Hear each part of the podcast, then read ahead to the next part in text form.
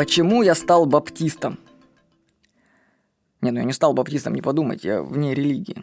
Просто нашим чиновникам очень трудно объяснять свои решения. Например, почему мы не хотим ребенку там делать прививки, водить его в поликлинику и отдавать в детский сад. И вот когда мы ждали первого ребенка, она в женской консультации, мы долго там спорили, что-то это. И нас спросили, а вы что, баптисты, вам вера не позволяет? Вот. Я подумал, вот оно, вот оно, точно, мы теперь баптисты. И сказал, да, нам религия наша не позволяет, чтобы вы использовали медицинское вмешательство в нашу жизнь.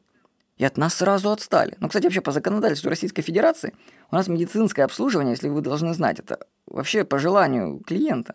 То есть мы можем даже отказаться от информации о нашем здоровье, какое нам это. То есть мы можем отказаться от того, что они нам будут говорить.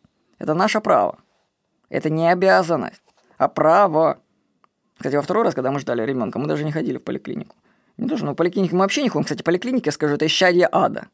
Вот я не знаю, для кого они созданы, честно. Ну, я вообще скажу, что мое мнение, что поликлиники это для самых нищих людей, к сожалению. Ну, есть, в конце концов, клиники платные, если у человека есть деньги. А поликлиника это... Я один раз был только там, чтобы взять направление в больницу, и больше, ну, там, когда палец себе делал. А так я не представляю, зачем люди ходят в поликлиники. Да лучше бы они спортом занимались и не болели. Так что запомните, вообще поликлиники – это зло. Зло.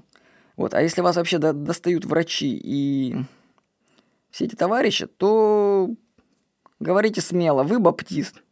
Вам религия не позволяет. Можете что-нибудь придумать еще, что там, может, свидетели Иеговы, там. Кого хотите, придумайте.